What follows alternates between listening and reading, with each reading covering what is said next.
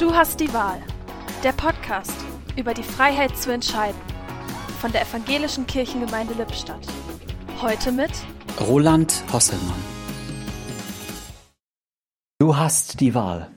Eine Wahl ist, glaube ich, immer mit einem Konflikt verbunden. Was nehme ich auf die Pommes? Mayo oder Ketchup?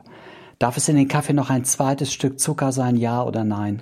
Wohin mache ich einen, einen Abstecher mit meinem Fahrrad? Nach Soest oder aber nach Wiedenbrück? Von einem Konflikt der ganz anderen und viel tieferen Art und Dimension spricht ausgerechnet unser Dichterfürst. Ich zitiere Goethe. Das eigentliche, einzige und tiefste Thema der Welt- und Menschengeschichte, dem alle übrigen untergeordnet sind, bleibt der Konflikt des Unglaubens und des Glaubens. Diesen Konflikt zwischen Glaube und Unglauben kenne ich.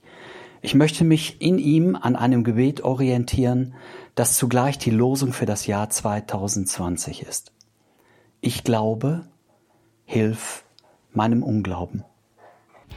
im Podcast hörten Sie heute Roland Hosselmann